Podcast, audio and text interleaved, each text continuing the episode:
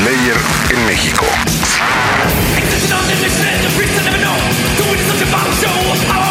Guadalajara, 21 de septiembre, Foro Expo. Foro Expo. Ciudad de México, 23, 24 y 25 de septiembre, Salón 21.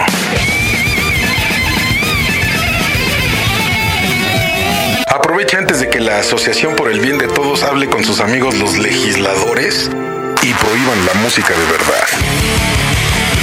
Como pasó en Monterrey. Como están las cosas, puede ser la última vez que veas a una banda como Slayer. Ahora que lo prohibieron en Monterrey, me dan más ganas de verlo. Recuerdo cuando mi padre escribía cartas a su natal España. No, hombre, era toda una aventura. Había que buscar papel, que casi casi era como papel cebolla porque pesaba menos. Las cartas, cuando eran internacionales, las pesaban. Entonces no podías mandar una mendiga hoja como esas que usamos ahora para impresión por computadora. Era un papel transparentoso. Él tenía una caligrafía hermosísima.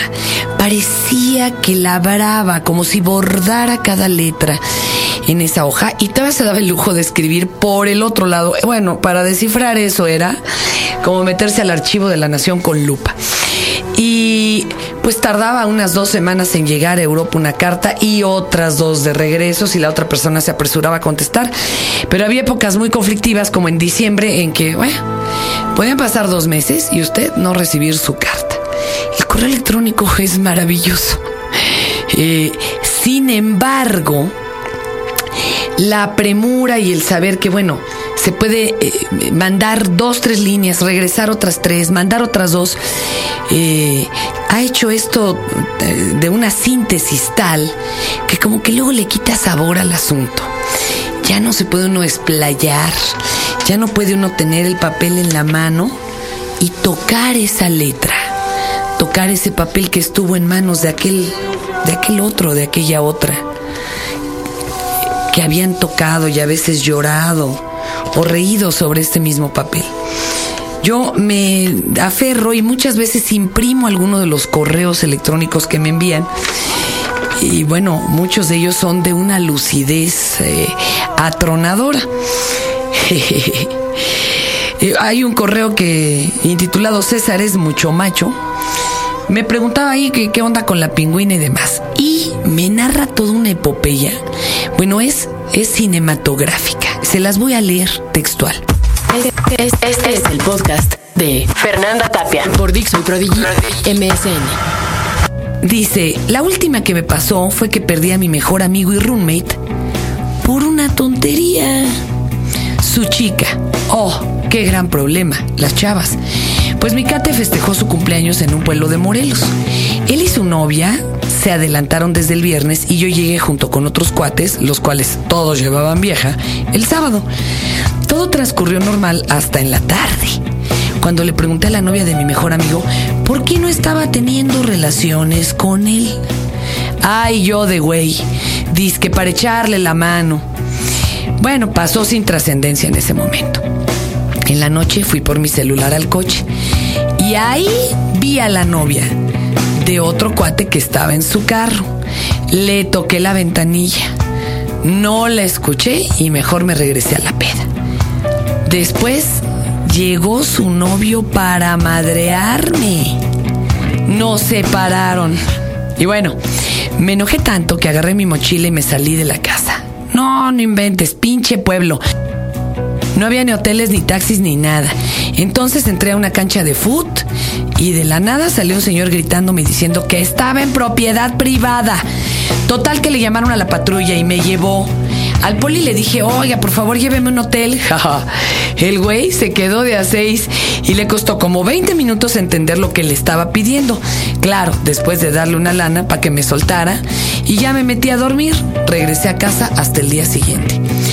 Una semana después, mi roommate me llama y me dice que su vieja le dijo que yo le había agarrado una nalga y que me quería madrear y que ella no quería verme ni hablar ni nada.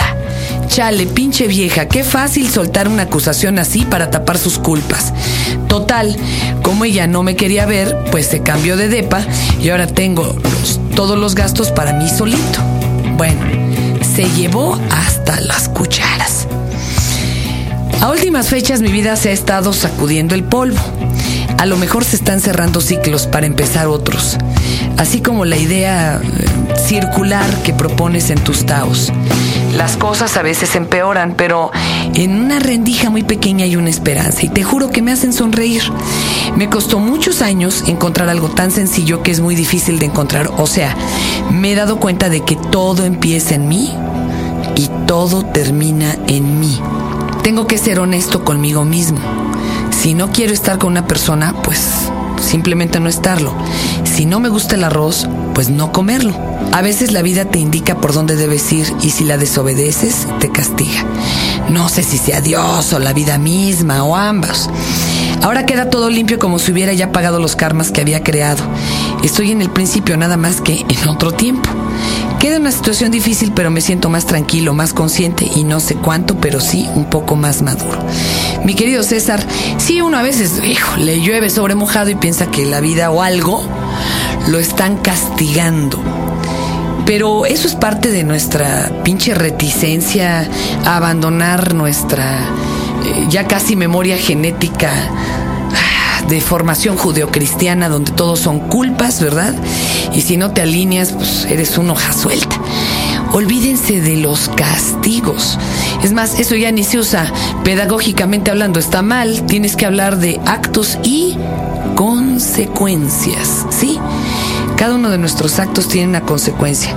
¿Qué tanto aceptes tú, verdad? Esta consecuencia es lo que te va haciendo realmente más maduro. Hay que enfrentarlas. Y si bien es cierto que perdiste un cuate, pues te salió barato, hermano. Nomás se llevó las cucharas, ¿no? A veces duelen más y se van por cosas más importantes. Y por otro lado, eh, decías, me doy cuenta que todo empieza en mí y termina en mí. Sí, fíjate que luego lo interesante es entender, sin embargo, que uno no es ni el fin ni el principio. Porque si no, pues ahí seguimos alimentando el ego personal y lo chido es que uno dice además por vanidad, es que fue por mi culpa, sí, güey, y por uno llueve y por uno sale el sol y la luna, ¿no? no, no somos nada, como dijeran en los 60 en la serie eh, de los Beverly de Peralvillo.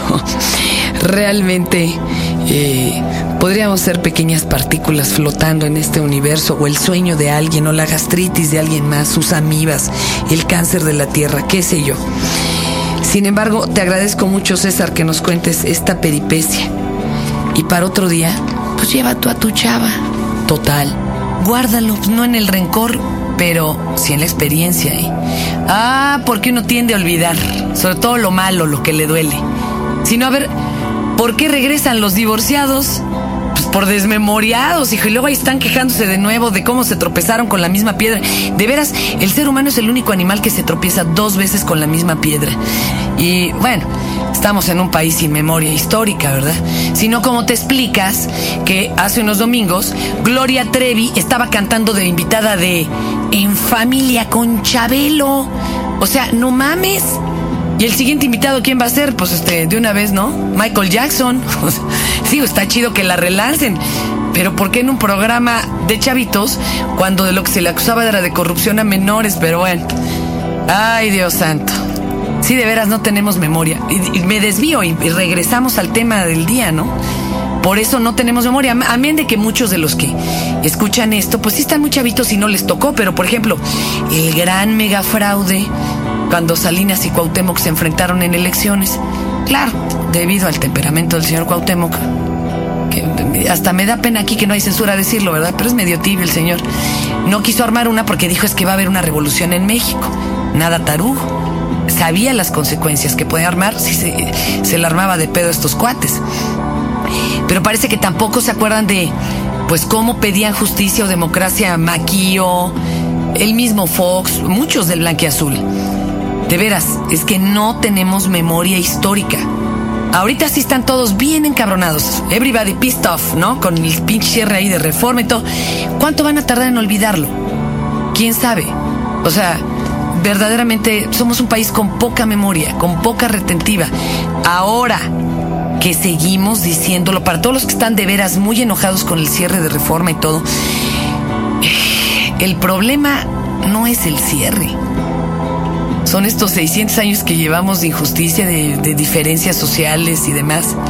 ¿Y sabes cuál es el verdadero problema? No que no llegaste a tu junta o de que muchos tenemos que salir ahora de madrugada para llegar a cualquier junta. Mis queridos comodinos, eh, el pedo es otro. ¿Qué pasa si la población decide enfrentarse?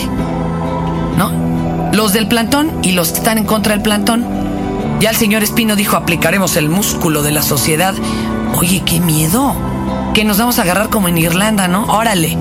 Protestantes contra católicos, azules contra amarillos y los cárteles. ¡Ea!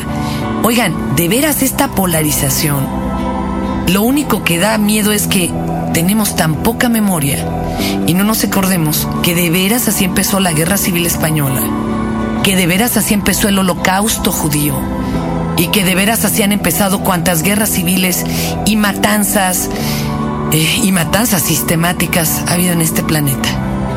Por favor, un llamado a que nos pongamos en los zapatos del otro y a que entendamos si el otro piensa diferente, tiene sus razones, no lo vamos a convencer, ni viceversa. Que quepa en nosotros la mesura, ya que no la ha habido entre nuestros dirigentes. Pero guárdenlo en su memoria. Acabas de escuchar el podcast de Fernanda Tapia. por Dixon Prodigy MSN.